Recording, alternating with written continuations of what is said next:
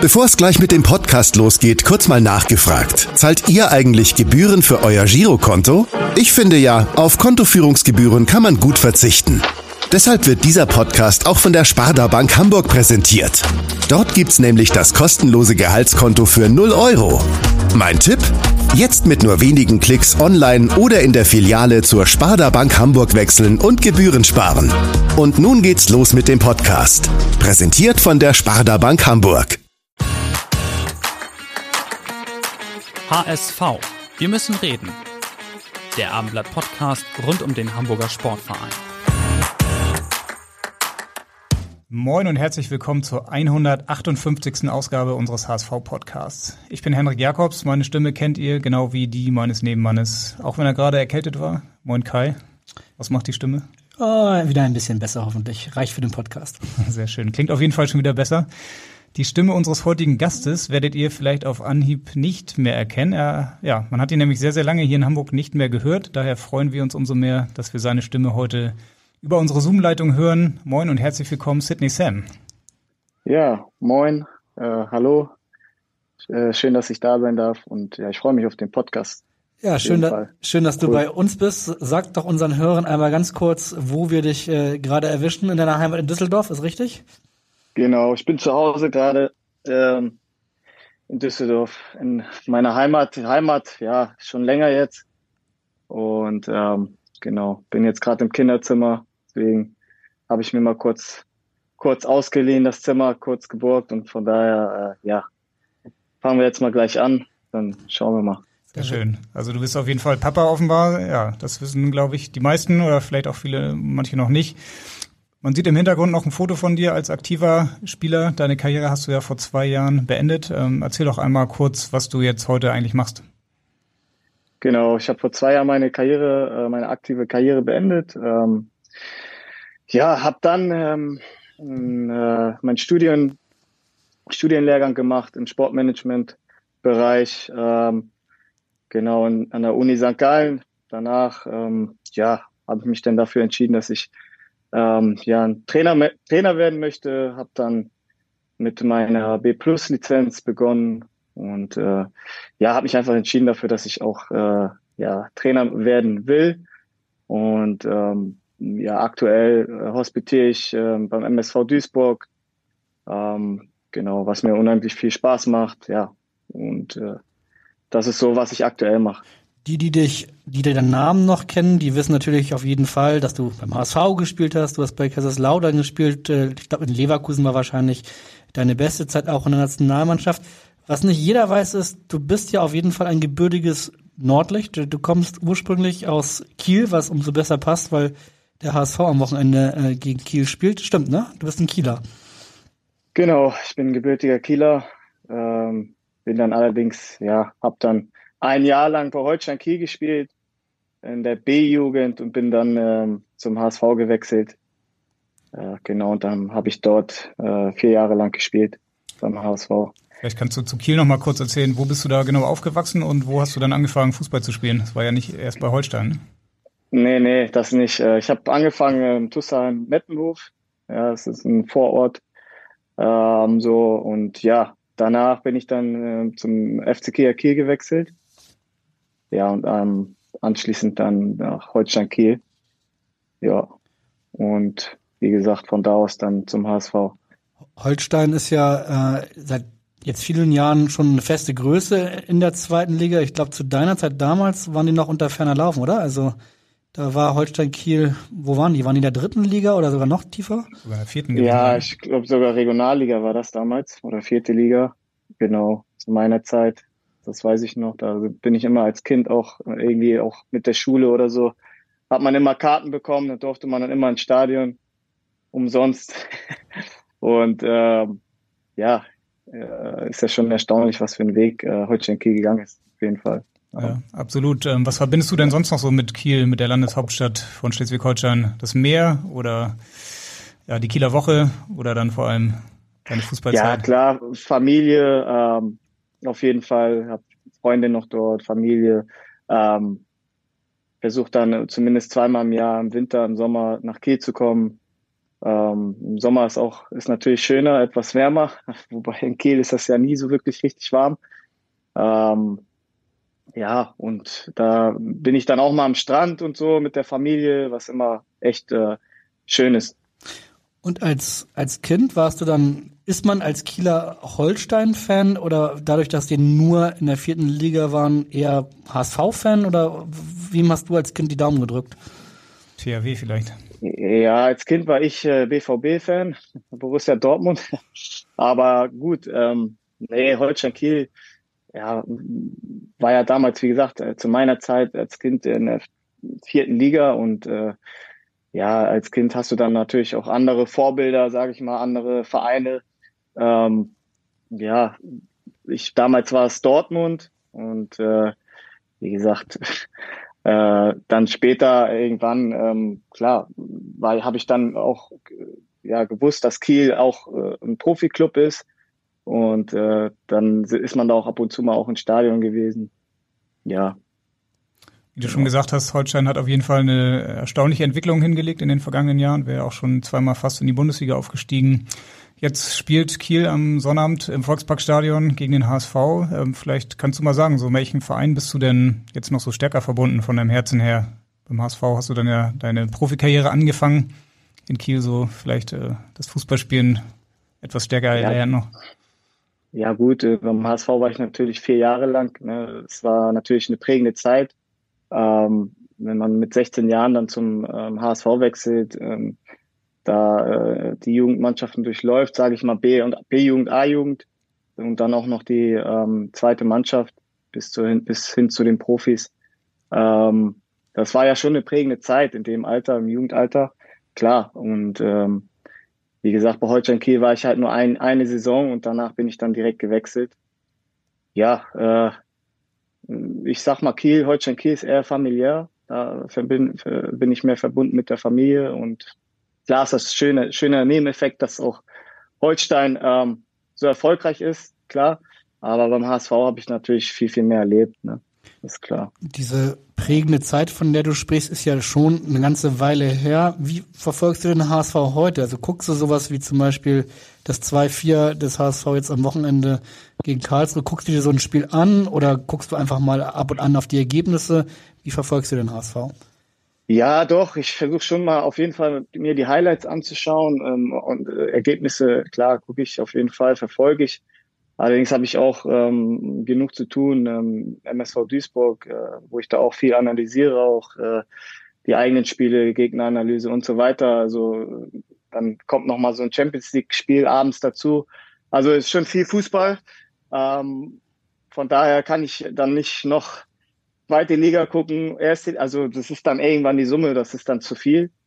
Ich habe ja Familie noch, äh, von daher da muss man manchmal Prioritäten setzen ganz klar, äh, welches Spiel dann eher ähm, wichtiger ist, sage ich mal.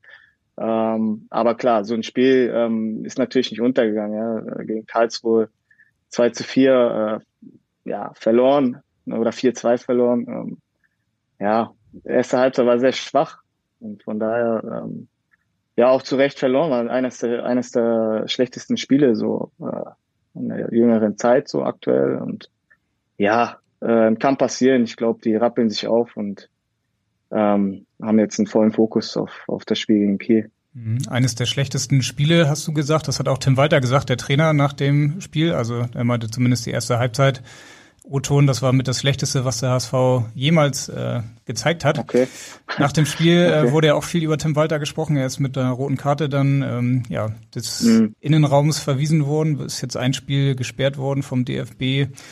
Wenn du jetzt auch so als angehender Trainer ähm, dir sowas anschaust, und Trainer an der Seitenlinie voller Emotionen, ähm, ja, wo dann mhm. vielleicht auch mal so ein Wortgefecht sich geliefert wird und vielleicht auch mal was ja, unter der Gürtellinie gesagt wird, ähm, kannst du das nachvollziehen oder würdest du sagen, als Trainer muss man sich da besser im Griff haben? Oh, ja, schwierig. Äh, weiß jetzt nicht genau, was da vorgefallen ist, äh, was für ein Wortgefecht da war, ähm, was da gefallen ist. Wie gesagt, Natürlich ist man in erster Linie ein Vorbild als Trainer, ja. Ähm, ähm, und von daher, ja, darf das nicht passieren, kann aber passieren. Ähm, Emotionen spielen eine große Rolle, ja. Das ist normal. Ähm, die hat man nicht immer im Griff. Ja, äh, genauso wie ein Spieler manche, äh, manche Spieler die Emotionen äh, nicht im Griff haben, so kann das auch mal einem Trainer passieren. Ja, ähm, er bekommt jetzt seine Strafe und damit äh, hat sich das auch erledigt, denke ich. Ja, das hast du gut zusammengefasst. Äh, du, Henrik hat schon gesagt, du bist ja jetzt gerade voll in der Trainerausbildung. Wird da ja. der Umgang mit Schiedsrichtern gesondert thematisiert? Äh, ja, noch nicht. Ne? Ich bin jetzt äh, äh, demnächst, äh, ja, kommt jetzt die A-Lizenz und ich glaube, da wird das dann noch noch konkreter alles äh, mit Schiedsrichter und so weiter. Das war jetzt in der B-Plus-Lizenz noch nicht. Ähm, von daher, ja. Ähm, aber man, man, weiß ja schon, wie man sich da auch verhalten soll und ja, das äh, kriegt man schon in der aktiven Karriere schon mit. Ja, also mhm. durch die Spielererfahrung, klar. Ja, jetzt beim MSV Duisburg als Trainerlehrling, ähm, verfolgst du dann die Spiele dann auch unten an der Bank oder sitzt du oben auf der Tribüne und verschaffst dir da den Überblick? Ja, sowohl als auch. Also ich bin meistens immer in der ersten Halbzeit bin ich äh, meistens ganz oben um das Spiel. Ähm, von dort aus, ja, ähm, mit einem Videoanalyst zusammen, ja, unserem, äh, noch unserem Co-Trainer. Ähm, von da aus sieht man einfach auch nochmal vielleicht äh, taktische Ausrichtung, also das Taktische sieht man nochmal einfach klarer, äh, wie die Spieler sich verhalten. Und ähm, dann ist man auch mit der Trainerbank verbunden. Ja, ist auch ganz cool, alles mal mitzunehmen. Und ähm, dann bin ich auch in der zweiten Halbzeit auch meistens auch mit auf der Bank. Aber in erster Linie möchte ich auch immer schon gerne, ähm, zumindest in der ersten Halbzeit, gucken, wie unsere eigene Mannschaft äh, sich taktisch verhält. Klar. Du hast gesagt, jetzt kommt bald die A-Lizenz. Ist für dich völlig klar, dass du dann auch noch in den Fußballlehrer äh, dann angehen möchtest? Äh, ja, absolut. Äh, langfristiges Ziel ist auf jeden Fall äh, äh, Fußballlehrer, klar.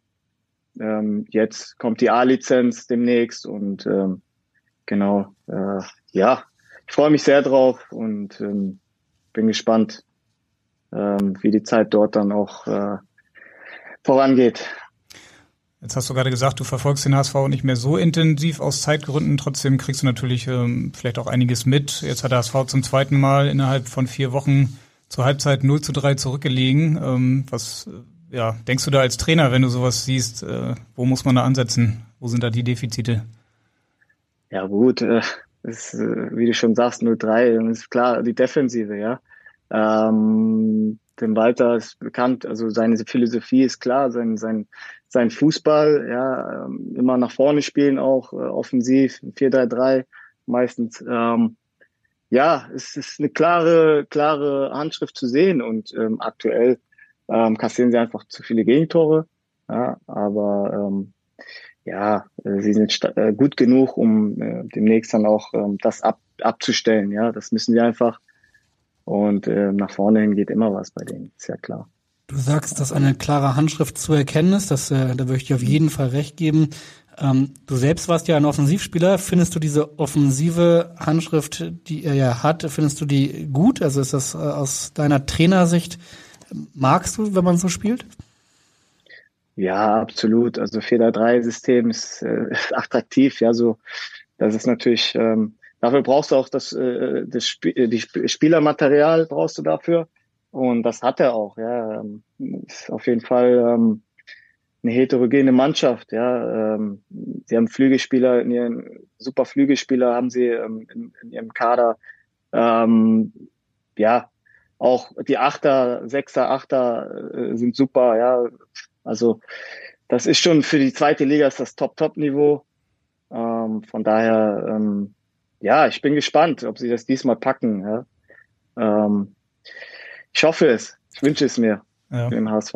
Man sagt ja immer, dass ähm, Offensive gewinnt Spiele, aber die Defensive gewinnt äh, Meisterschaften. Jetzt beim HSV sieht es vielleicht gerade etwas andersrum aus. Glaubst du trotzdem, dass der HSV es auch mit seinem Spektakelansatz äh, in die Bundesliga schafft?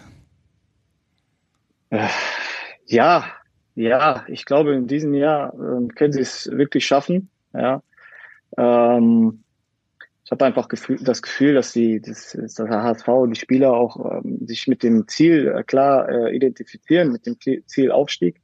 Ja, und ähm, ja, ich, ich, ich, ich glaube auch, was auch ein Grund ist, einfach, ähm, man muss ja, man muss ja sehen, äh, in den letzten Jahren waren einfach auch Abstiegskonkurrenten wie ähm, Bremen, Schalke, ja, in der Liga.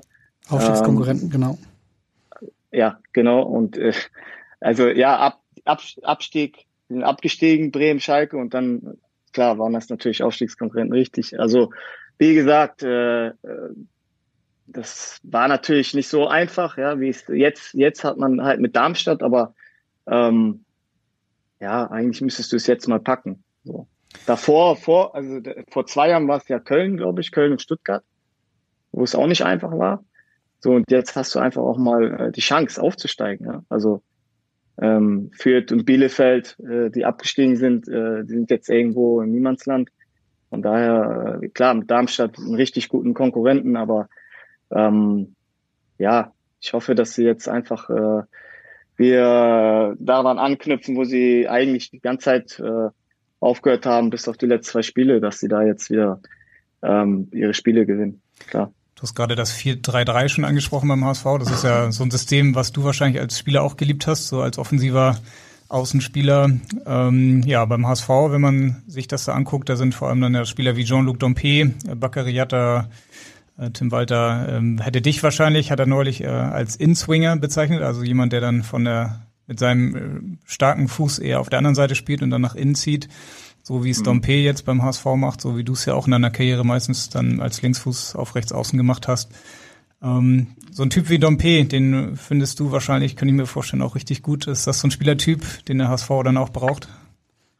Ja, absolut. Äh, hat man ja lange nach gesucht, nach so einem Spieler, ja. Äh, der jetzt auch effizient spielt, ja, hat auch äh, viele Vorlagen. Ne? Klar, das ein oder andere Tor hätte er mehr auf dem Konto haben können, ähm, ist klar. Aber ähm, ja, äh, das ist schon ein attraktiver Spieler, ja. Für so einen Spieler kommst du dann auch mal ins Stadion. Auf jeden Fall. Ähm, aber wie gesagt, sind äh, äh, Spieler beim HSV, ja, auch auf der anderen Seite ähm, Baka oder äh, Jatta, ähm, der auch äh, ähnlich, äh, sehr etwas geradliniger ist. Ne? Ähm, ja, das sind schon äh, tolle Spieler, die wir in den Reihen haben, klar. Sportlich hat sich auf jeden Fall äh, der Transfer von Dompe äh, für den HSV gelohnt. Er hatte jetzt ja. vorsichtig formuliert ein paar Schwierigkeiten, hat ein illegales Autorennen gehabt, äh, Fahrerflucht, äh, die ganzen Berichte hast du wahrscheinlich gelesen. Jetzt bist du angehender Trainer. Äh, Tim mhm. Walter ist so ein Typ, der tadelt das sehr und dann im nächsten Augenblick nimmt er aber dann den Spieler auch in den Arm und, und, und, und signalisiert ihm, ich bin trotzdem irgendwie bei dir, nachdem er ihn vorher irgendwie vor der Mannschaft einmal rund, rund gemacht hat. Wie würdest du mhm. mit so einem Spielertypen umgehen? Ja, schwierige Frage. Ähm, es, kommt immer darauf an, was, was der Verein möchte. Ja, ähm, es ist die Aufgabe, in welchem Aufgabenbereich fällt das. Ja, kann auch sein, dass ähm, ähm, disziplinarische äh, Gründe ähm, vielleicht dann eher Richtung Clubführung geht. Ja, ähm, oder halt, manche sagen, ey, der Trainer macht das. Und äh, ja, äh, wie man wie man mit ihnen umgeht, ist, da muss man halt schauen. Ja, wie, wie ist er auch vom Typ her? Ja. Ähm, ja, klar, gibt, man kann immer ein, zwei Chancen geben, aber letztendlich äh, muss man einfach die Konsequenzen dann ziehen. Wenn man dich so reden hört, ähm, wirkst du auf jeden Fall jetzt ja auch sehr, sehr reif. Ähm, das kann man vielleicht schon von Jean-Luc Dompe dann mit seinen 27, obwohl er dann auch schon fünf Fußballer ein paar Jahre hinter sich hat, äh, nicht unbedingt behaupten. Erinnert mhm. er sich vielleicht so an den jungen Sidney Sam, der vielleicht damals noch nicht ganz so reif war und vielleicht hier und da noch mal ein bisschen Blödsinn im Kopf hatte? Ja, ja. Äh, wie gesagt, äh, man ist man ist jung, ja. Ähm, ich, wie du schon sagst, mit 27 ähm, sollte man das langsam abstellen ja, ähm, und sich auf, auf den Fußball konzentrieren. Ähm, aber gerade auch für junge, für junge Spieler, ja, ähm, ich, ja, es ist ja auch, man darf ja nicht vergessen, die, die, die haben eigentlich nur Fußball, müssen alles geben, sind in der Öffentlichkeit, ja, haben Druck. Ähm, die müssen auch irgendwie mal den Kopf freikriegen, ja, sage ich mal so, so banal gesagt. Und ähm, ja, äh, trotzdem muss man dann in dem Fall aufpassen, ja, was man macht äh, und wie man das denn macht. Aber trotzdem, ja, wie gesagt, sind es halt junge Spieler und die müssen einfach auch mal ähm, Dampf ablassen, egal in welcher Form, wie auch immer. Und das gehört dann einfach auch dazu. Ähm, man sollte das dann schon machen an freien Tagen oder so, ja. Nicht äh, vor dem Spiel oder sowas. Klar. Und wenn man einen, einen, Unfall baut, sollte man möglicherweise nicht Fahrerflucht begehen. Das äh, als ja. Tipp von dieser Stelle. Du bist ja, sehr. Das sind, Delikt, das sind ja Delikte, äh, ja, Sachen, Fahrerflucht und so, das ist natürlich schon extrem, ne? so solch, solcher Fall. Ne? Aber wie gesagt, das ist, das, das muss dann halt äh, die Clubführung dann ähm, handeln. Ja. Du hast gesagt, als junger Spieler steht man natürlich heute schon sehr früh unter Druck. Ähm, wie war das bei dir damals? Ihr hattet natürlich einen sehr, sehr starken Kader beim HSV. Du warst ein, ja, ein junges Talent, was dann dazu kam. Warst vielleicht noch nicht so im Fokus. Wie hast du das damals wahrgenommen? Hast du diesen Druck schon auch so gespürt, dass du beobachtet wirst bei allem, was du machst? Ähm, ja, wie war das damals? Ähm, ja, zu meiner Zeit war natürlich auch wirklich äh, wirklich Stars in der Mannschaft, ja, wie Van der Vaart, äh, Guerrero, äh, wer war da, Demel, äh, kann ich jetzt, Nigel de Jong, kann ich jetzt einige aufzählen. Ähm, und äh, meine Rolle war klar, ich war ein junger Spieler, ja, und ähm, man, man wusste auch, oder man, bei mir war es halt nicht der Fall, dass ich direkt reingeschmissen worden bin, ja, äh, und Start, jedes Spiel Startelf gespielt habe, sondern ich war einfach ähm, ein, ein Kaderspieler, ja, ein junger äh, Spieler, der, der dazugehört hat und der, wenn es mal gut läuft, reingekommen ist, ja. Also äh, und äh, dann hast du einfach auch nicht diesen Druck, weil du wusstest einfach, okay, ähm, wenn, dann machst du dir selber diesen Druck, weil du spielen möchtest. Aber ähm, ich, ich habe nicht diesen Druck gespürt jetzt, dass ich irgendwie äh, vom Verein oder äh, sonst von wem irgendwie, das hatte ich nicht. Ähm, das, das war schon vielleicht auch äh, eine, eine gute Sache, dass es da äh, Führungsspieler gab schon. Also Du hast, genau. du hast die großen Namen gerade aufgezählt. Äh, wie war das, wenn man als das erste Mal als so junger Spieler in die Kabine kommt und dann sitzen da halt Van der Vaart, Guerrero, Petric, keine Ahnung, wer da noch alles dabei war? Ja, ja, war natürlich. Äh, damals war noch äh, Sorin da bei mir, also zu meiner Zeit. Ähm, ja, war schon, war schon eine coole Sache auf jeden Fall.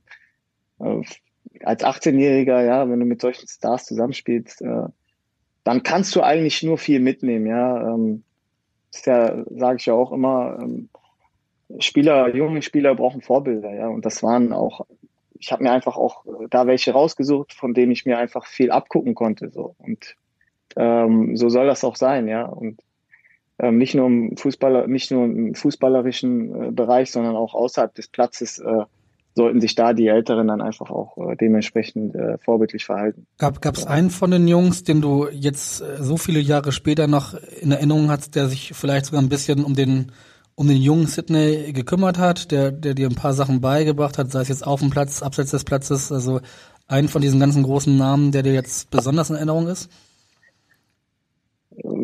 Äh, ja, ich, ich habe ja immer gependelt zwischen, zwischen äh, Amateure und äh, Profis damals. Ähm, und äh, ja, ich hatte einfach auch einen wirklich einen, einen tollen Trainer bei den Amateuren mit Carsten Behron damals, der auch mein Förderer war.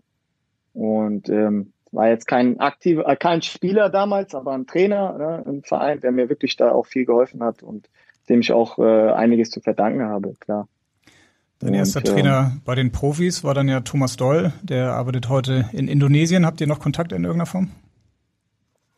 Äh, nee, also Thomas Doll, genau, und auch Hüb Stevens hatte ich auch noch.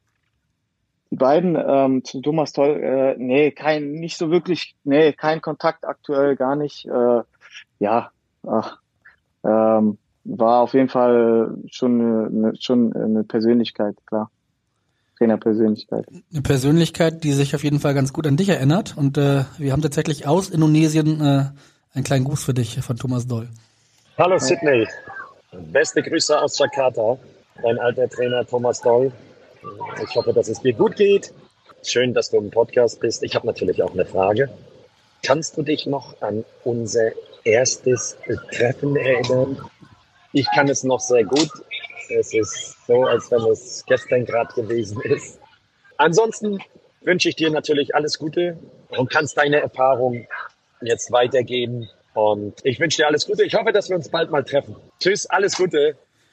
Ja, Thomas Doll hat uns gesagt, dass äh, er sich an dieses Treffen sehr gut erinnert, weil da so viele Leute mit im Raum saßen. Er meinte mindestens acht. Äh, wahrscheinlich tippe ich mal, waren das alles deine, deine Geschwister? Vielleicht erzählst du uns ganz kurz von diesem ersten Treffen mit Thomas Doll. Ja, ähm, genau. Ja, äh, war auf jeden Fall ja eine Wahnsinnsgeschichte. Also für mich, ne, gerade als Jugend, als, als junger Spieler, als äh, Jugendlicher. Ähm, ich hatte damals das Angebot vom HSV bekommen und ähm, damals war der B-Jugendtrainer Carsten Behron und ähm, Thomas Doll war ähm, der Trainer von der zweiten Mannschaft zu der Zeit damals. Und äh, dann haben sie angerufen, haben gesagt, ja, wir würden uns gerne ähm, mit dir treffen. Und dann meinte ich so, ja, okay, äh, ja, okay. Ähm, und wo? Äh, ja, wir kommen auch zu dir nach Hause okay, ups, ja, alles klar. Ich gedacht so, ja, ne, Eltern Bescheid gesagt und so weiter, ja. du hast damals in, äh, Kiels mit, in Kiel mit all deinen Geschwistern zusammen gewohnt, oder? Ja, ja, genau. Und dann äh, kamen die beiden, also Carsten Beer und Thomas Doll. Ja, und dann äh, haben wir uns zusammengesetzt, äh, haben wir haben uns zusammengesetzt und dann ähm, ja, haben sie einfach mich dann auch überzeugt ähm, vom HSV, ja. Und äh, war schon, war schon äh, witzig. Also damals noch so gar nicht digital, äh, also diese ganzen, ähm, sie haben ja dann das Internat äh, gezeigt, auf in Papierform noch damals, so, ähm, so wie das dann aussieht und äh, ja, was sie, was sie vorhaben und so weiter. Jürgen Werner Schule damals äh, in Norderstedt, das Internat, war schon, äh, war schon witzig. Also wie viele Geschwister hast du denn? Äh, ich habe äh, sieben Geschwister. Okay, dann ist der sieben, Raum voll. äh, ja, ja, sieben Geschwister, genau. Ja. Sehr schön. Äh, Thomas Doll hat uns auch gesagt, er glaubt, dass du damals auch Angebote aus Leverkusen und aus Bremen hattest, die du dann ausgeschlagen hast. Stimmt das?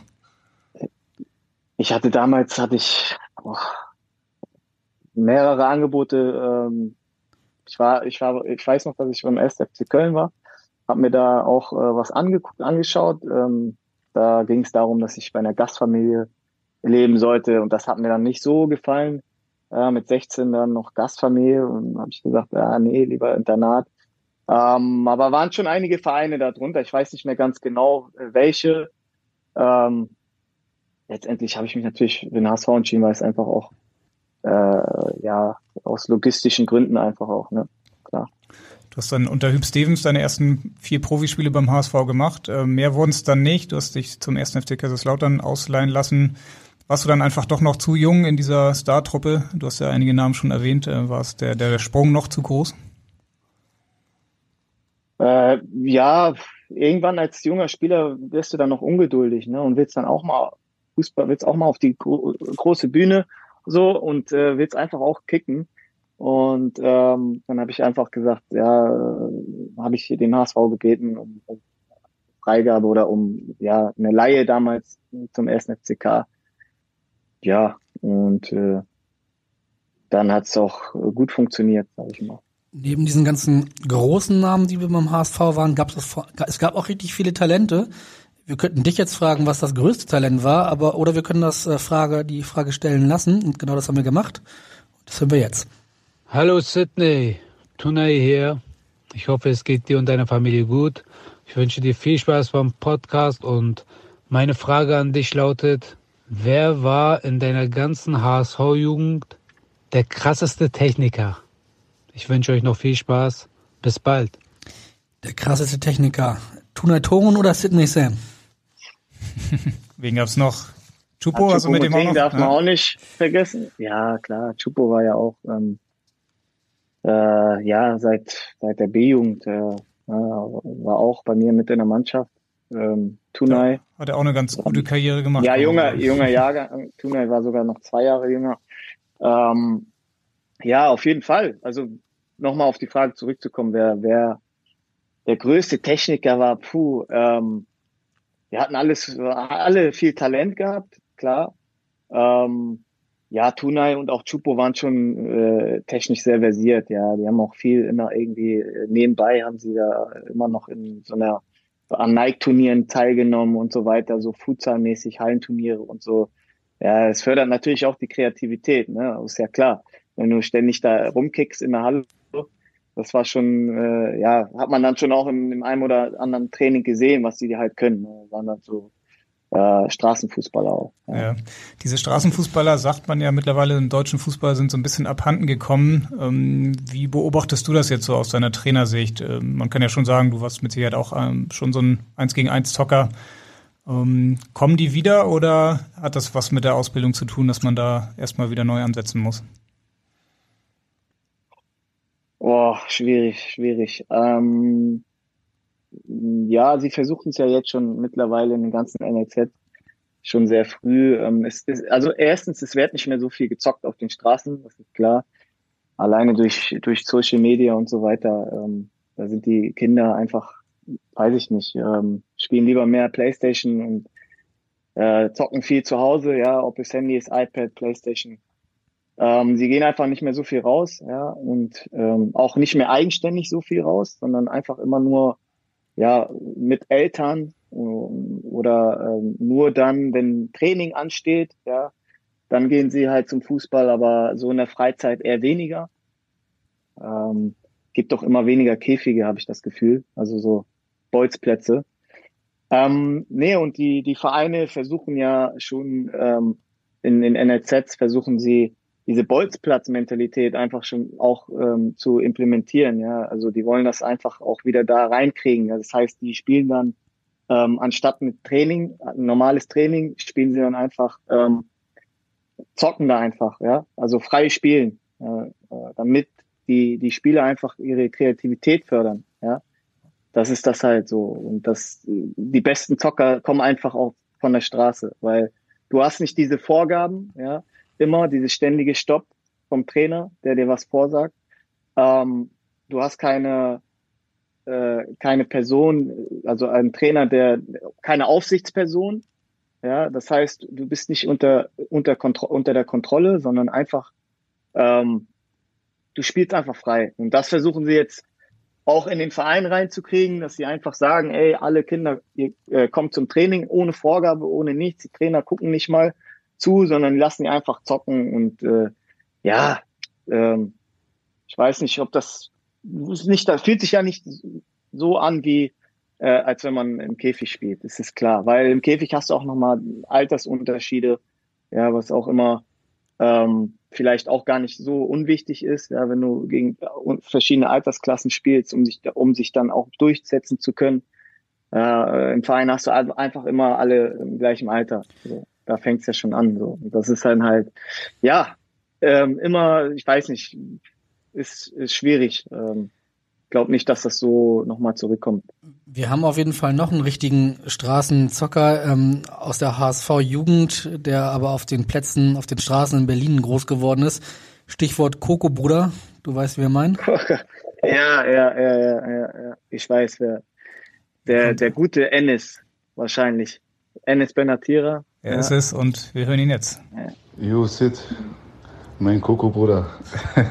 ich hoffe, dir geht's gut. Dir und deiner ganzen Familie natürlich. Ich hoffe, dass wir uns auch bald wiedersehen. Trotzdem äh, würde ich gerne die Gelegenheit jetzt hier nutzen und fragen, wie es läuft, wie es so ist als Trainer. Ich hätte ehrlich gesagt nie gedacht, dass du mal Trainer wirst oder werden willst. Wir haben uns ja öfter schon mal drüber unterhalten. Deswegen äh, wünsche ich dir auch auf diesem Weg alles, alles Gute. Und äh, ich kenne die Frage von, von Tunay. ich hoffe, du antwortest richtig. Ja, viel Spaß auf jeden Fall beim Podcast und äh, wir hören uns die Tage. Ja, alles Gute. Also die beiden scheinen ja auf jeden Fall immer noch guten Kontakt zu pflegen. Ähm, ja, seine simple Frage, ja. wie läuft's? Ja, wie läuft's? Gut, viel zu tun. Ähm, ja, äh, stimmt. Da muss ich kurz mal, da muss ich kurz noch mal zurückrudern. Der Ennis war ja auch mit dabei der ist ja später dazugekommen, ähm, da war der schon A-Jugendspieler. Ja, Enes ist natürlich ein Straßenzocker schlechthin. Ne? Also der ist äh, ja mindestens genauso gut wie die anderen. Okay, dann. Ja. Sorry, ja, Ennis, noch du gerettet. Bist natürlich, du bist natürlich mit der Der krasseste Der Zocker. Und Coco Zocker, Bruder, was hat es damit auf sich? Äh, Coco, Coco, ja, Coco ist cool, weil, äh, ja, was heißt cool? Ich fand es früher nicht so cool, damit hat er mich immer geärgert äh, damals. Ähm, das ist so Coco der Affe, ne? Also so so ein bisschen so dieses, äh, ja, ich habe einen kleinen Kopf und so dieses Äffchen, Coco der Affe, hat, hat er mich immer provozieren wollen damit. Und deswegen, äh, ja, ich reagiere ich reagier da immer eigentlich allergisch drauf, aber er weiß es natürlich auch. Ähm, gut, äh, Er darf aber das. ist okay. Er darf, er darf, es ist okay, klar. Ja, du, Henrik hat schon gesagt, du hast dich dann in jungen Jahren äh, erstmal nach Kaiserslautern ausleihen lassen, um ein bisschen Spielpraxis äh, zu bekommen. Bist dann wiedergekommen nach Hamburg, hattest ein Gespräch mit, mit Bruno Labbadia. Was, was hat er dir dann damals gesagt? Ähm, ja, nach dem Jahr ähm, Kaiserslautern äh, hatte ich die Möglichkeit, zum HSV zurückzugehen. Und äh, ja, äh, wie gesagt, das kam für mich nicht in Frage. Hier ist mein Kleiner. Also unsere Hörer hören ihn, sehen ihn gerade leider nicht, aber ja, ja, okay. Genau. Ja, und dann ähm, waren einfach auch viele Stars immer noch da, ja. Und auf meiner, auf meiner äh, Position war Ejiro Elia damals auch. Ja, und äh, ja, für mich kam dann das nicht in Frage zurückzugehen, weil mir einfach auch die Spielzeit nicht gewährleistet worden ist, die ich äh, haben wollte. Ja, und dann äh, habe ich mich nochmal für ein Jahr Laie entschieden. Wo, dein, wo dein Sohn hier gerade durchs Bild läuft, ist er auch schon so ein kleiner Straßenzocker oder? Äh, ja, der ist, spielt auf jeden Fall auch äh, super Fußball. Ne? Äh, ist schon, ja, ein ganz großer für, für ihn so selbst. Er, ist so ein richtiger, ja, Fußballer. Sag mal ganz kurz, Ja. wie heißt er und wie alt? Äh, Gabriel, der ist sieben ne? und spielt auch Fußball. Ja. Alles klar. Und jetzt das sehen unsere Genau. Hörer natürlich nicht. Hat er gerade eine, ich glaube, eine Wasserspritzpistole in der Hand und Äh, treibt sein Unwesen. Genau, genau. Bei Bruno Labbadia Ja. waren wir gerade stehen geblieben. Ähm, der kam ja damals aus Leverkusen zum HSV. Du bist dann ähm, ja nach einem weiteren Jahr dann in Kaiserslautern nach Leverkusen gegangen und bist dann dort auch zum Nationalspieler äh, gereift. War das so die beste Entscheidung deiner Karriere, nach Leverkusen zu gehen? Äh, Ja, ich habe da einfach auch eine super Entwicklung genommen äh, in Leverkusen. Ähm, ja, habe mich da total schnell auch integriert und habe mich da sofort wohlgefühlt. Ja, ähm, ich hatte super Trainer ähm, mit äh, Jupp Heynckes und auch ähm, super Co-Trainer mit Peter Hermann. Ja, ähm, ja, bin dann zum Nationalspieler gereift und ja, war eine, war eine ähm, für mich natürlich äh, meine beste Station. Ja. Ist ja auch klar, dass wir aus dieser Station aus Leverkusen eine kleine Frage für dich vorbereitet haben. Lieber Sid, schöne Grüße aus Leverkusen. Dein Freund Kies ist hier. Ich hoffe, dir geht's gut. Ich habe es mir natürlich nicht nehmen lassen, dir hier eine Frage äh, zu stellen. Und zwar ähm, kannst du mir beantworten, welche positiven Erinnerungen du an deiner Zeit in, in Leverkusen hast. Und äh, ansonsten wünsche ich noch viel Spaß euch und bis bald mal. Liebe Grüße, ciao. Ja, vielleicht erzählst du uns mal dann, dann, du hast ja viele Momente in Leverkusen gehabt, aber was war so der schönste Moment für dich in Leverkusen? Fragt Stefan Kiesling, wer ihn nicht unter Kies abgespeichert hat. Ja, es gab zwei, zwei, drei Ereignisse, die wirklich unvergesslich waren. Zu einem ähm, damals äh, gegen Kaiserslautern, ähm, mein Ex-Verein, äh, habe ich ein, wirklich ein schönes äh, Traumtor geschossen. Ähm, ja, was eigentlich in die Geschichtsbücher eingehen muss. Das war dieser Volley nach einer Ecke, oder? Genau, Direktabnahme genau. in Winkel. Ja. Ja, ja, da- das war natürlich ähm, super schönes Tor. Äh, ja, Warst du aus dem Monats bei ARD? Ja, ja, Tor des Monats. Äh, für, für, normalerweise eigentlich wäre es auch Tor des Jahres, aber der ein Robben, der hat mir natürlich dann einen Strich durch die Rechnung gemacht, weil der in dem äh, Champions in der Champions League Saison hat er dann ähm, gegen Man United so ein ähnliches Volley-Tor Stimmt. Im äh, Halbfinale war das ja, dann sogar. geschossen. Ja, war natürlich ähm, ein wichtigeres Tor. Ja, das ist ja klar von der Bedeutung her. Von daher ist sein Tor Tor des Jahres geworden und meins nicht. Aber ich äh, habe mich auch mit dem mit Tor des Monats zufrieden. Hast du die Medaille der ARD immer noch? Ja, klar. Ja, klar. Wo ist die jetzt? Hab, äh, die Medaille ist in einem Karton, wo ich alle meine äh, Schätzchen aufbewahre. Du, du hast gesagt, es gab so zwei, drei Momente. Also das war das, das war der eine Moment. Was waren die anderen beiden? Genau. Ja, und dann ähm, ja war ein ein Spiel. Ähm, das war 2012. Äh, ja, Gruppenphase gegen Valencia haben wir gespielt. Es ging auch um, um ähm, das Weiterkommen ins Achtelfinale und da habe ich dann auch ein schönes Tor geschossen. Ja, äh, allgemein die Champions League Spiele waren wirklich äh, äh, ja unvergesslich. Ja? Also ich kann mich an jedes Spiel erinnern. Von daher war das eine, eine super Zeit mit Leverkusen. Das war dann ja auch, ähm, als du in der Nationalmannschaft gespielt hast, so das Jahr vor der WM 2014. Ähm, da hattest du dann auch eine Verletzung kurz vor Saisonende, hast es dann nicht mehr zur WM geschafft, sonst wärst du vielleicht auch äh, Weltmeister geworden 2014 in Brasilien. War das so der schwerste Moment in deiner Karriere? Die Absage dann von Jogi Löw? Ja, ja, auf jeden Fall. Ähm, er hat ja auch vorher angekündigt gehabt, dass er sich dann auch äh, bei jedem Spieler persönlich meldet, auch äh, bei den Spielern, die nicht mitfahren. Und das hat er ja dann auch äh, im wahrsten Sinne des Wortes auch getan. Äh, dann äh, stand auf meinem Handy Jogi Löw und dann wollte ich erst gar nicht rangehen, weil ich dann schon wusste, okay, das wird eine Absage. Ähm, ja, aber war natürlich enttäuschend, äh, weil ich in dem Quali ja komplett dabei war. Ähm, ja gut, äh, es gehört dazu. Ähm, ja, also, ist halt so gewesen. Also Absage und dann äh, muss man das doch als Spieler dann auch professionell hinnehmen. Ist ja auch ehrlicherweise aller Ehren wert, dass äh, Jogi Löw dann auch allen Spielern, die nicht dabei waren, ähm, so fair war und denen persönlich Bescheid gegeben hat. Kannst du dich an dieses Gespräch noch erinnern? Willst du dann einfach nur, lass mich in Ruhe, äh, hat halt nicht gereicht? Oder war das trotzdem irgendwie ein nettes Gespräch? Oder wie, wie hast du das in Erinnerung? Ja, es war auf jeden Fall äh, ein gutes Gespräch, ja. Und vor allen Dingen, mir hat halt die Art und Weise gefallen. Ne? Es war halt klar, ähm, hat er mir das schon vermittelt dann, äh, dass ich äh, zu Hause bleiben muss, aber er hat mir dann auch äh, die Tür offen gelassen. Ja? Also er hat mir auch gesagt, äh, im nächsten Jahr ähm, nach der WM geht's dann weiter für dich und äh, ja, äh, gut, ich, ich war dann auch noch nicht ganz so hundertprozentig fit, ja, ähm, deswegen konnte ich das auch schon nachvollziehen, klar. Mhm.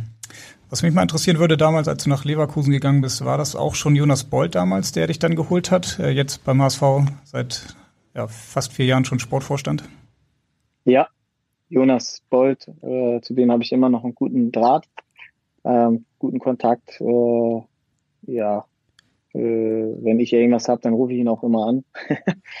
ähm, ja, und äh, Michael Reschke, ja, die beiden haben ja zusammengearbeitet. Von daher, ähm, ja, ähm, der war auch da und hat mich da auch geholt, klar. Dann war das Jonas Beuth und Michael Reschke, die äh, wieder in Kiel äh, im Wohnzimmer saßen mit dem Familienrat oder wie kann, können wir uns das vorstellen? Äh, nee, das lief dann allerdings schon anders ab, über einen Berater. Ähm, genau. Jonas Beuth ähm, hatte ja auch damals einen sehr guten Draht zum HSV. Also du warst der Erste, 2010, glaube ich, müsste das gewesen sein. Dann Heung-Min Song, zwei Jahre später dann noch zwei Jahre später Hakan Çalhanoğlu, dann nochmal Jonathan Tah, also ganz gut abgeräumt beim ja. HSV. Ähm, ja, ja, und jetzt was, ist er der Boss. Da freut mich. und der Boss hat ja. natürlich auch eine Frage. Okay.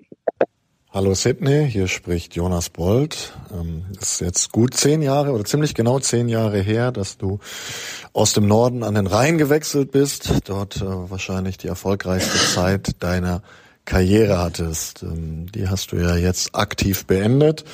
Wie ich aber weiß, bist du sehr umtriebig und ähm, als Trainer aktiv, aber auch gleichzeitig in der Gastro-Szene. Und ähm, da würde mich mal interessieren, wo du denn deine Zukunft tendenziell eher siehst, äh, im Gastrobereich oder dann vielleicht selber mal als äh, Aktiver an der Seitenlinie von außen. Viel Spaß beim Podcast und bis bald mal. Ja. Die Gastroszene, das muss offenbar mit Düsseldorf zu tun haben, oder? Jonas Bold ist ja häufiger ja, ja, mal da, hat er noch genau. eine Wohnung und äh ja, erstmal, ja, danke für die Frage. Ähm, ja, ähm, ich habe damals äh, mit meinen Partnern zusammen haben wir ähm, das Restaurant Loks eröffnet. Ähm, es ist ein Steak-Restaurant in Düsseldorf. Ja, ähm, und ja, von daher, jetzt ist mein Sohn wieder gerade da. Eine Sekunde. Und die kurze, äh, die, die kleine Wasserpistole ist zu einer Riesenwasserpistole geworden, kann man ja, nur sagen. Man ja, könnte ja. auch sagen, ein Riesengewehr. okay. Ja, also, ähm, genau, wir haben dann äh, das Restaurant eröffnet, äh, hier in, in Oberkassel in Düsseldorf. Und ähm, ja, ich bin halt äh, ja Gesellschafter und ähm, bin halt nicht im operativen Geschäft mit tätig, sondern ähm, ja, ich bin ja Teil, stiller Teilhaber, sage ich mal. Von daher, ähm, meine Jungs machen das und ähm, ich lasse mich auch ab und zu mal blicken, ja. Und äh, Jonas Bold offenbar auch.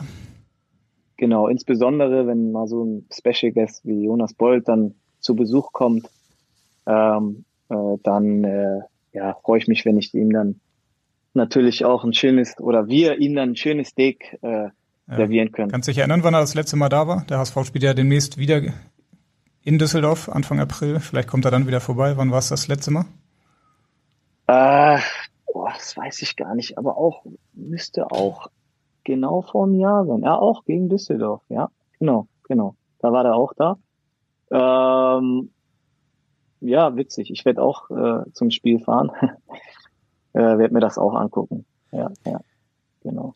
Wir wissen jetzt. Und vielleicht essen wir, vielleicht essen wir dann was zusammen danach, nach dem Spiel bei glaub, uns im glaub, Restaurant. Also so wie ich Jonas Beuth kenne, werde ich gerne beim Wort nehmen. Ähm, jetzt haben wir schon, Jonas hat die Frage gestellt, eher Restaurant oder eher eher Trainer. Wir könnten jetzt noch dazu dazu als dritte Option geben, vielleicht auch so einen Weg wie Jonas äh, Bolt einzuschlagen. Du hast immerhin, hast ja selber vorhin erzählt, dass Sportmanagement in St. Gallen abgeschlossen, das, das ja. Studium. Könnte dich so ein ja. Weg, wie ihn Jonas Bolt eingeschlagen hat, auch interessieren? Oder ist das für dich jetzt eher ausgeschlossen? Trainer ist schon das Ding. Ähm, ja, jein. Also zuerst einmal möchte ich jetzt möchte ich meine äh, ja Trainerlizenzen erwerben, ähm, auch meine Trainerkompetenzen erweitern, ganz klar. Ja, ähm, und man weiß nie, ja, man kann da auch äh, irgendwie auch mal da reinrutschen. Klar, das, das kann immer passieren. Aber mich zieht halt auf, äh, auf den Platz, also zum Platz hin. Ähm, ja, mir macht einfach auch unheimlich viel Spaß, ja, äh, mit den Jungs zu arbeiten, wenn man da auch dann ähm, die Erfolgserlebnisse hat, dann die kleinen, ähm, dann macht es einfach unheimlich viel Spaß. Ja. Und als Papa ganz nebenbei bist du ja auch gefragt, äh, wie wir im Hintergrund nach wie vor sehen. ja, ich weiß jetzt nicht, der ist jetzt, glaube ich, vier, fünf Mal rein und raus gegangen, aber gut, äh, das, das äh, war nicht anders zu erwarten. Du hast ja auch sein Zimmer okkupiert, deswegen ist das, äh, ist das aus unserer Sicht völlig in Ordnung. ja, das stimmt, das stimmt. Ähm, ja, ich habe leider kein Büro, äh, von daher mhm. ähm, ja, ist das halt nun mal so. Deine eigenen Brüder, die meisten davon, ähm, oder deine Geschwister leben ja zum Großteil alle noch in Kiel, zum Beispiel auch dein Bruder Steve, mit dem hast du ja sogar eine eigene Agentur gegründet, oder? Ähm, was habt ihr da vor für Ideen, für Pläne? Äh, ja, was heißt, also mein Bruder, der möchte gerne schon mehr in die ähm, Beraterschiene wechseln, so ähm, ja und ich habe ihn da mal so ein bisschen äh, am Anfang, zu Anfangs äh, unterstützt. Ähm, mittlerweile macht er das äh, eigenständig. Wie gesagt, weil ich mich da, weil ich auch eigentlich keine Zeit dafür habe und ähm, ich da ja, ähm, ja, wie gesagt, Trainer, Trainer bin und von daher ist das halt ein anderer Beruf, sag ich mal so. Das ist definitiv ein anderer Beruf, aber das ist ein Beruf, der dich jetzt nicht so reizen würde. Fußball, äh, Spielerberater? Äh, nee, nee, nicht wirklich. Ähm, ja, ich, ich, ich habe schon gerne, wenn du dann deine eigenen Spieler hast, um die du dich äh, kümmern musst, ja. Ähm, ähm, wenn du dich, wenn ich mir jetzt vorstellen müsste, äh, ich müsste mich um, weiß ich nicht, äh, keine Ahnung, wie viel es dann irgendwann mal sind, 40 Spieler oder 50 Spieler mittlerweile haben ja große Agenturen so viele Spieler ähm, ja, ist schon eine Mammutsaufgabe, ne? Ähm, Von daher ähm, habe ich lieber ähm, mein, äh, mein Trainerteam und so Trainerstaff, ja, die sich dann um die Spieler kümmern. Und dein Bruder Steve kümmert sich dann irgendwann um deinen Sohn, wenn er mal Fußballer wird? Äh, man weiß nie, wer weiß. Äh, es ist immer alles möglich, ja. Ähm, ja, gut, die Prognose jetzt abzugeben, ob er Fußballprofi wird, das kann ich nicht sagen, aber äh, talentiert ist er, aber mal schauen. Jetzt haben wir auf jeden Fall ein bisschen von deinem Bruder Steve gesprochen, jetzt wollen wir ihn auch einmal noch mal kurz hören. Ja, moin, Sydney. Hier spricht dein großer Bruder Steve aus Kiel im hohen Norden. Ich wünsche dir heute viel Spaß beim Podcast. Und meine Frage an dich lautet, hast du es jemals bereut, nicht für deinen Heimatverein Holstein Kiel gespielt zu haben? Und eine kleine Zusatzfrage, gibt es im Nachhinein etwas, was du zu deiner aktiven Zeit heute ganz anders machen würdest? Also in diesem Sinne, hab dich lieb und bleib so wie du bist. Ja, das war Steve. Frage Nummer eins. Hast du es je bereut, eben nicht außer in der Jugend für Holstein Kiel gespielt zu haben? Ähm, ja, schon. Also klar äh, wäre das natürlich eine, eine runde Sache, wenn ich ähm, wenn ich dann nochmal für Kiel gespielt hätte. Ja, ähm, es war noch damals mal, damals äh, war das auch nochmal ein Thema, Holstein Kiel. Ähm, Damals, nach der damals Zeit, heißt wann? Nach, nach der Zeit in Bochum 2019. Ähm, das war schon ein Thema, ähm, ja, hat aber äh, nicht funktioniert, nicht geklappt. Ja, und äh, von daher bereuen würde ich jetzt eher sagen, ja, nicht bereuen, aber es ist einfach äh, schade, dass sich das nicht ergeben hat, sagen wir mal so. Deine Familie lebt ja noch zu großen Teilen in Kiel. Könntest du dir auch vorstellen, irgendwann nochmal in den Norden zurückzukehren mit deiner Familie? Ähm, nein, äh, Kiel nicht. Ähm, Hamburg schon eher. Ähm, ja, meine Frau kommt aus Hamburg, deswegen Hamburg. Ähm, und äh, jetzt aktuell äh, fühlen wir uns einfach auch hier wohl. Äh, Die Kinder gehen hier zur Schule. Ja, mein älterer Sohn geht hier auf eine weiterführende Schule schon. Ähm, ähm, haben Freunde, Fußball und so weiter. Von daher aktuell ähm, kommt das überhaupt nicht in Frage. Ähm, ja, aber Hamburg, äh, ja, ist ja immer, ist ja schon schön und äh, wer weiß, kann sich immer ergeben. Da musst du aber noch die zweite Frage von deinem Bruder beantworten, ob es irgendetwas gibt, äh, was du anders gemacht hättest in deiner langen Karriere. Ja, ähm, wenn man das Thema Verletzung angeht, ich hatte ja wirklich viele Verletzungen, leider.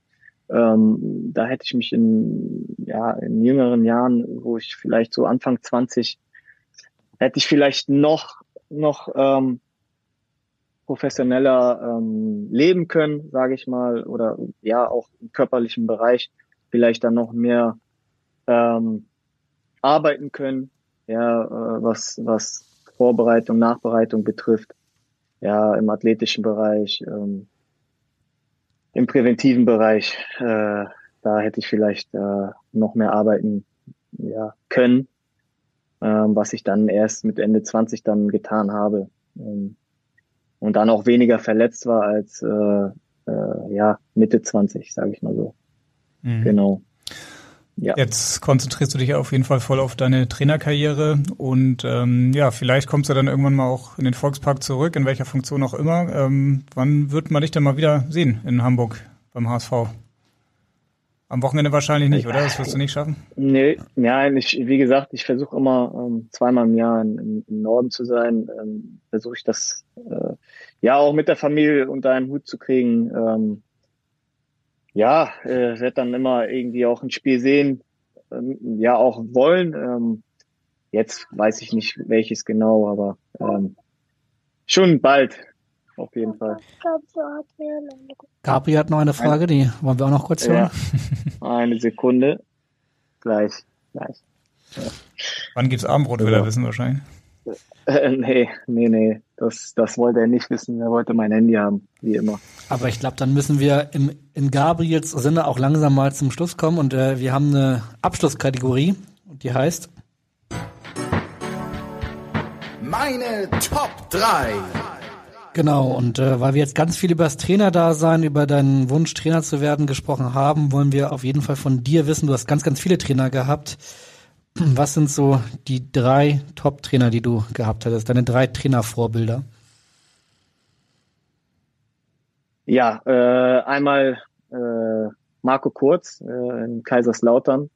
Ja, einfach, ähm, wir hatten einfach eine sensationelle Zeit miteinander. Ähm, ja, ich bin dort zum richtigen Profi ähm, gereift. Ja, habe dort äh, eine tolle Zeit in Kaiserslautern gehabt, den Aufstieg zusammen gefeiert. Ähm, ja, ähm, Marco Kurz auf jeden Fall.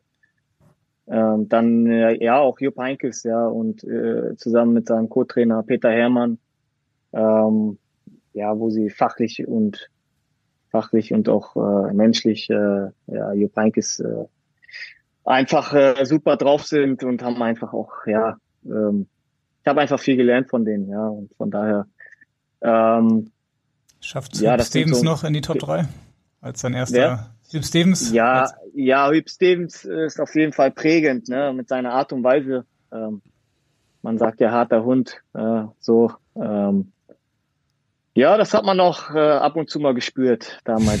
äh, als junger genau. Spieler. Als junger Spieler. Aber wenn man immer schön brav ist und sich gut verhält, dann, ähm, dann lässt er einen auch in Ruhe. Ja.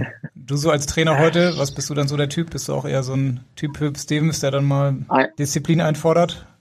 Eine Sekunde, mein Kleiner. Ähm, ja, ist nicht so schlimm. Machen wir gleich.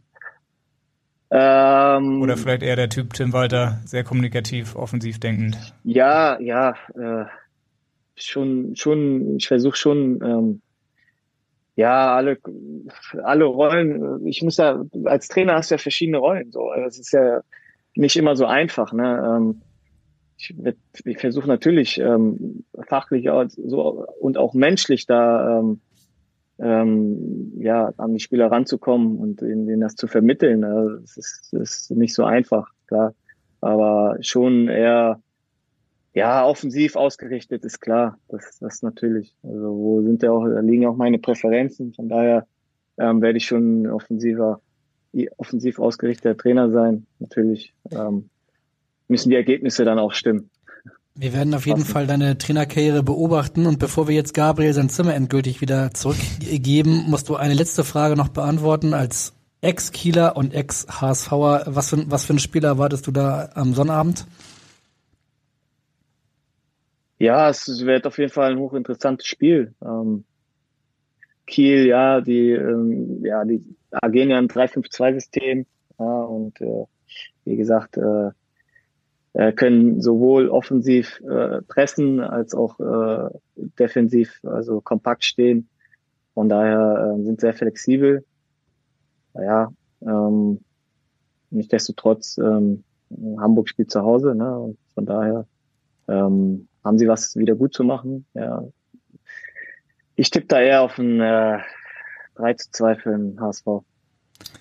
Das ist auch ein schönes Schlusswort und äh, ja, wird unseren Hörern auf jeden Fall gefallen. Die sind ja wahrscheinlich, die meisten davon eher HSV-Fans. Ähm, ja, Sidney, vielen Dank auf jeden Fall, dass du heute unser Gast warst. Und äh, wir haben schon gesagt, wir ja. verfolgen deine Trainerkarriere dann aufmerksam und äh, freuen uns, wenn du dann irgendwann selbst an der Seitenlinie stehst. Vielen Dank. Ja, vielen, vielen Dank auch. Äh, ja, tolles Podcast und äh, ja, äh, der Kleine hat ab und zu mal ein bisschen äh, hier das äh, unterbrochen das oder beziehungsweise deswegen, äh, ich hoffe, die, Fans können mir verzeihen. Ähm, das können sie auf jeden Fall, das kann ich ja Vielleicht Stelle. wiederholen wir das dann nochmal in Ruhe, kein Problem. Alles gut. Das war völlig ja. in Ordnung. Schöne Grüße an Gabriel auf jeden Fall und äh, ja. wir hören uns dann Dank. nächste Woche wieder ähm, in der Länderspielpause. Bis dahin, in Hamburg sagt man Tschüss und bei uns heißt das Auf Wiederhören. Ja, Tschüss, Tschüss, ciao. Weitere Podcasts vom Hamburger Abendblatt finden Sie auf abendblatt.de slash podcast.